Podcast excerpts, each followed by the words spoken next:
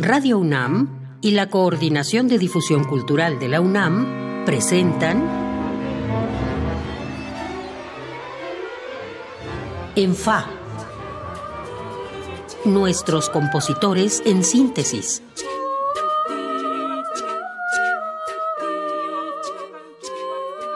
Bienvenidos a una nueva emisión de ENFA, nuestros compositores en síntesis, el espacio en el que hablamos sobre nuevos compositores, hablamos con ellos, los vamos conociendo y el día de hoy es un programa especial porque no tenemos a un joven compositor, tenemos a un compositor pero no, no tan joven como los otros.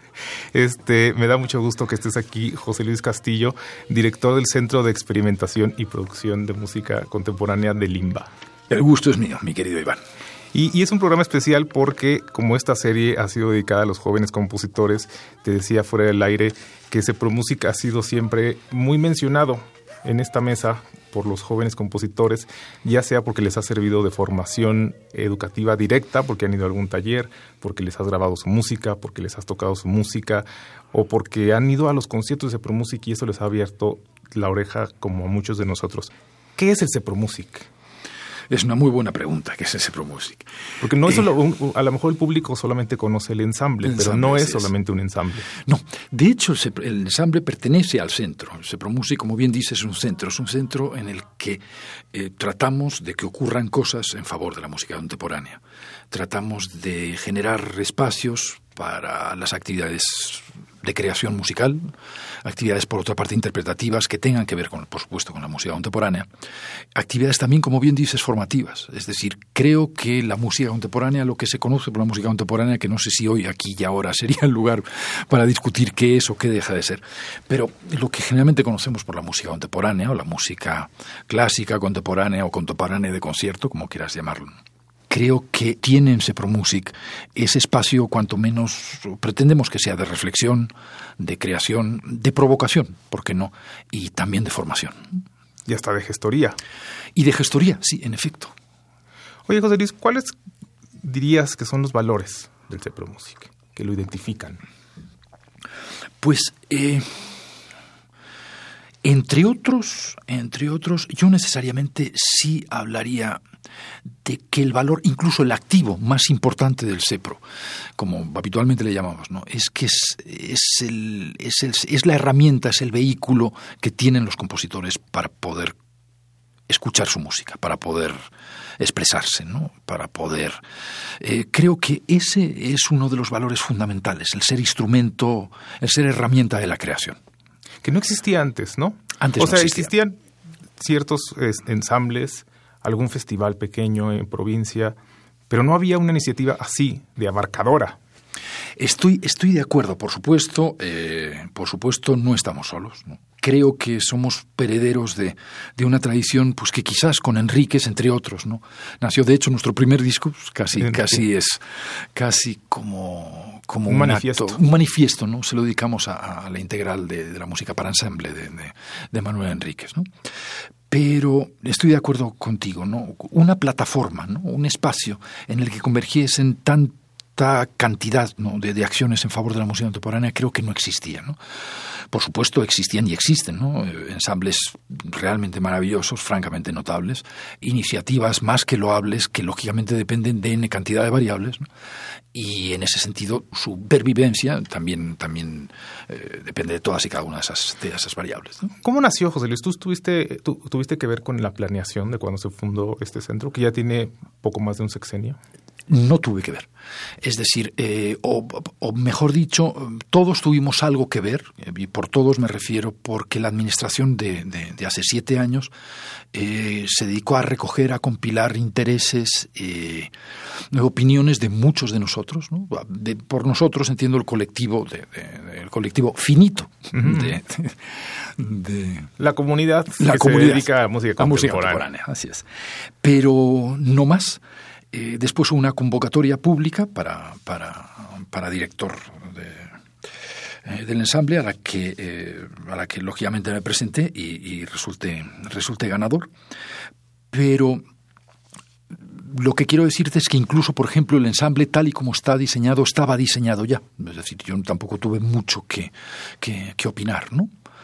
Eh, es por eso por lo que es casi más un, un, ensamble más cercano a la sinfonieta que no a un ensamble de música contemporánea del siglo XXI, de la segunda década del siglo XXI, por ejemplo. Vamos a escuchar algo de lo que de lo que ha hecho el CEPRO. Es El silencio era hostil y casi perfecto de Annalise Sánchez Neri y está incluido en un disco que pronto saldrá a distribuirse eh, de mujeres compositoras.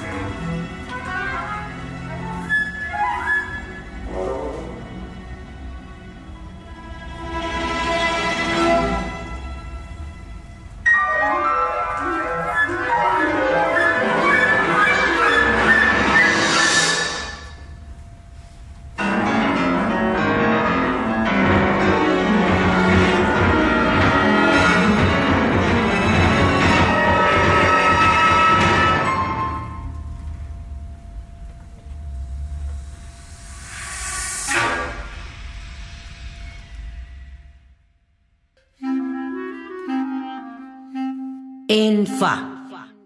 Nuestros compositores en síntesis.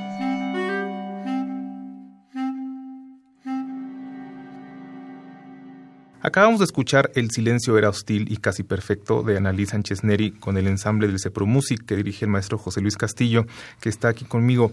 José Luis, hace rato me decías de los valores del Cepro. ¿Cuál es la misión, si pudieras resumirla en poquísimas palabras?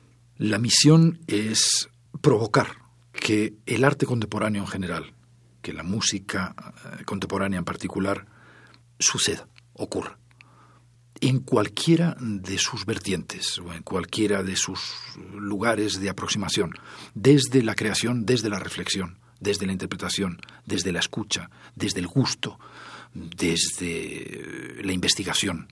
¿Para eso hay que ser incluyente? Yo creo que sí. Me decías fuera del aire que tú tenías que ser incluyente, al menos en tu papel de director del, ensamble del CEPRO.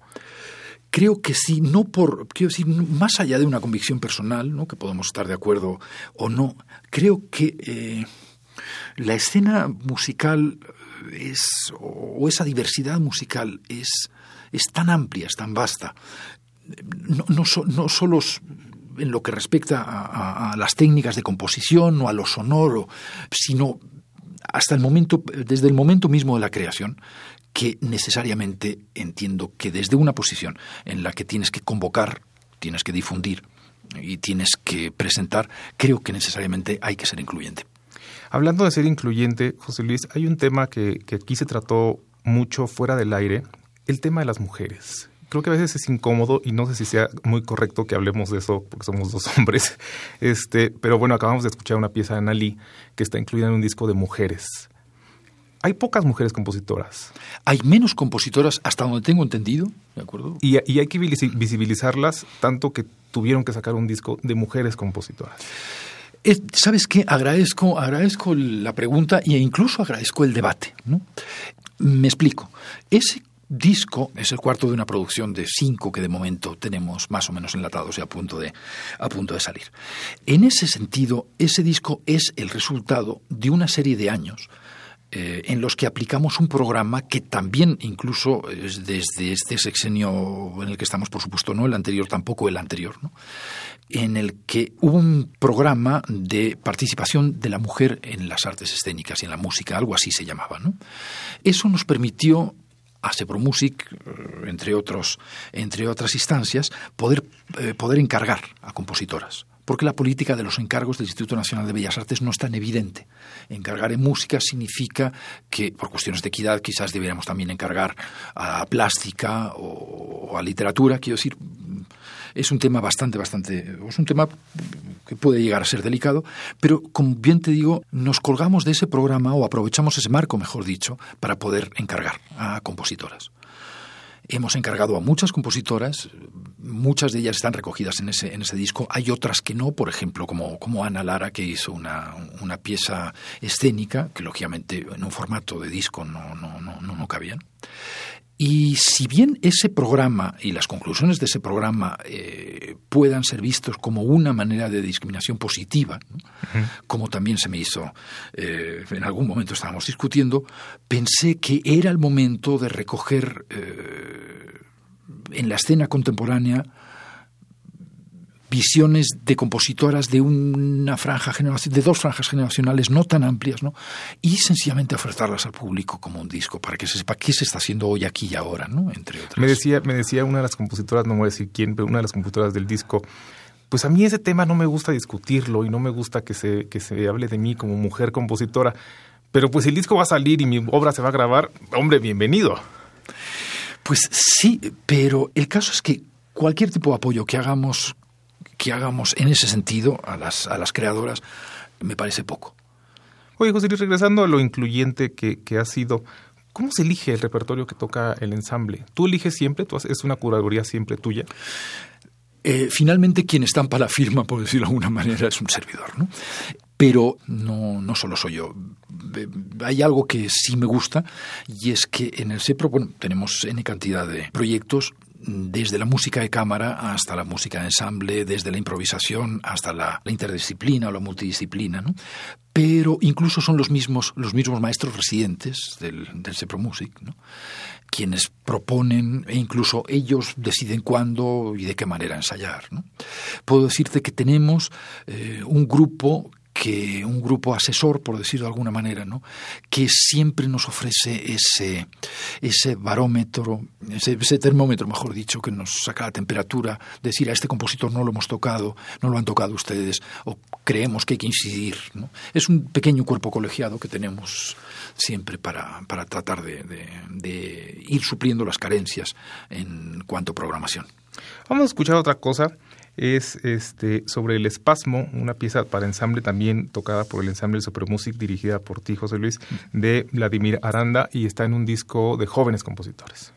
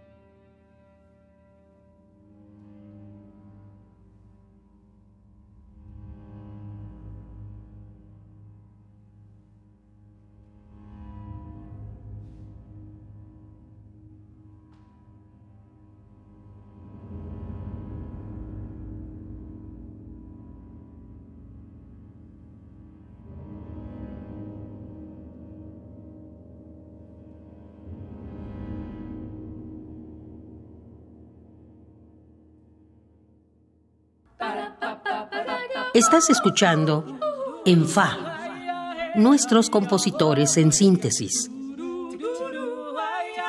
Acabamos de escuchar sobre el espasmo de Vladimir Aranda con el ensamble Music dirigido por el maestro José Luis Castillo. José Luis, decíamos lo que abarca. ¿Qué tan importante o qué tanto peso tiene, más bien qué tanto peso hay que darle a los jóvenes compositores en ese Music? Yo creo que para nosotros sí es sustantivo, ¿no? incluso a través de clínicas, de ensayos. Es decir, no somos una instancia en la que demos clase de composición tres de los miércoles y lunes de 6 a 14, si no nos corresponde a nosotros. Eh, pero lo que entiendo que sí es, eh, está en nuestra cancha es apostarle a los procesos formativos en los que los jóvenes compositores pueden, de una manera u otra, eh, completar su formación y creo que es deber de todos y cada uno de los que trabajamos allá. Oye, José Luis, me he dado cuenta eh, como público que, realmente hacen de todo, lo mencionabas tú, este, no solamente eh, hablando de estéticas o de escuelas, sino de, de, cuestiones técnicas que a veces los, los instrumentistas tienen que tocar. ¿Has encontrado resistencia en algún instrumentista? ¿Sabes qué? No. Y lo digo con, con todo, el, con todo el cariño Porque del mundo. cuando se hicieron las primeras audiciones, yo imagino que ninguno de los que audicionó para el ensamble se imaginaba el caudal de cosas que iban a tener que hacer. Eso es cierto, ¿no? Eso es cierto. Incluso, si me permites, la semana pasada, una pieza de Víctor, una maravillosa pieza de Víctor Ibarra, tuve, que ser yo quien les decía había que tocar con las con las eh, con las eh, con la crin eh, en la tapa de los instrumentos. Era yo quien les estaba diciendo reservemos este efecto únicamente para concierto no vaya a ser que el barniz salte no todo lo contrario es decir toda la disposición. Saben que finalmente la producción del sonido y sus instrumentos en tanto que resonadores es algo que se pone en la mesa de los creadores en los últimos 30, 40 años como mucho, ¿no? Es decir, había habido desde la melodía hasta el ritmo, hasta el texto, había N cantidad de parámetros que se han utilizado tradicionalmente. Desde 1945, 50, como quieras, hasta la fecha, hay otros ¿no? que están en, la mesa, los compositores, y la producción sonora es uno de tantos. ¿no? ¿Y tú has tenido resistencias? ¿Ha habido algo que digas, esto no? Sí, por supuesto que sí. Quiero decir, en el SEPRO hemos visto, antier lo estábamos comentando ¿no? en, el, en, el, en el ensayo, estamos hablando de, de gente que llega, o James Dillon que estuvo, por ejemplo, con nosotros, ¿no? uno de los exponentes máximos de la nueva complejidad, ¿no? Eh, de hacer siete de trece en, el, en un oncillo, ¿no? y tratar de medirlo entre todos juntos, ¿no? hasta gente que trabaja, está en la trinchera de la música conceptual, ¿no? en la que quizás una palabra es el detonante para hacer hora, quince minutos de música. ¿no? Eh, si la variedad es tal que... Debe haber cosas que a ti no te gusten. Pero por supuesto. Y por otra, cosa, por otra parte, cosas que tienes, tienes que programar. Hay un punto que no hemos tratado, entre otros, y es el que, bueno, finalmente creo que una de mis atribuciones es crear un ensamble, y un ensamble relativamente estable. En ese sentido, hay que hacer repertorio. De la misma manera que una orquesta, pues vamos a tocar Haydn y Mozart, ¿no? o vamos a tocar eh, Tchaikovsky para Sonic, no sé, hay una serie de protocolos interpretativos, ¿no? Para que dices, así se crea una orquesta, ¿no? Así se hace una orquesta, así se busca y se construye el sonido de una orquesta, lo mismo para un ensamble, ¿no? Quizás, eh, no sé si a todo el mundo le haya gustado hacer ciertos bulés, por ejemplo, ¿no? O no digo bulés porque es lo primero que se me ocurre, ¿no? Del principio del alfabeto, pero sí hay que hacerlo, hay que hacer ensamble este, ya son más de 6, 7 años. Este, eh, creo que ya es muy sólido el trabajo del CEPRO como institución. Pero a ti te queda algún algo que quieras hacer todavía, algo que digas, visto que sí. Nos falta esto. Sí. Muchas cosas. ¿Cómo que?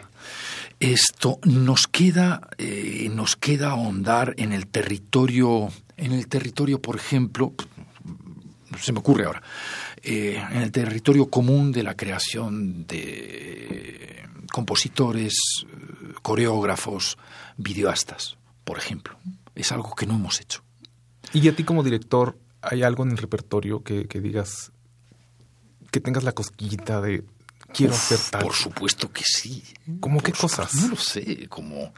Eh, bueno, los directores nunca responden esto. Siempre dicen, eh, es decir, cuando son muy jóvenes dicen, ay, sí quiero hacer las nueve sinfonías de Mahler, ah, sí, un día, algún día quisiera, pero cuando, cuando ya son directores maduros, como que les da cosa este, admitir lo que les falta dirigir. No, no, sí, sí me falta mucho. Y en música contemporánea no puedes figurar. No, no. Sabes que me apetece mucho eh, hacer, hacer eh, este año que es año Zimmerman. Tengo muchas ganas de decir Zimmerman, que más allá del concierto para, para orquesta no he hecho nada. Quiero hacer, eh, quiero hacer Macbeth de, de Charrino. Creo que es una de las grandes, de las grandes deudas de honor que tenemos. creo que hay que seguir ahondando en ah, ese espacio que se conviene llamar ópera contemporánea, que es un término que detesto, pero bueno, no es cuestión de ponernos ahora a buscar mejores términos. Creo que hay que apostar la tecnología. Hay mucha música, de, hay mucho repertorio para ensamble, grande, chiquito, solistas con tecnología que no tenemos. De hecho, ahora acaba, es decir, es el, primer año que tenemos coordinador de, de tecnologías José Luis, pues muchas felicidades por el trabajo que, estás haciendo ahí desde hace varios años. Ojalá sean muchos más para el Cepro Music. Se nos ha terminado el tiempo. Muchas gracias por haber estado. A ti, por favor. Aquí y, y, muchas gracias a ustedes que nos acompañaron. Yo soy Iván Martínez y me acompañaron como siempre Oscar Peralta en la producción y Emiliano Rodríguez en la operación de la cabina. Yo lo espero en la siguiente emisión de ENFA. Radio UNAM y la Coordinación de Difusión Cultural de la UNAM presentaron en Fa, nuestros compositores en síntesis.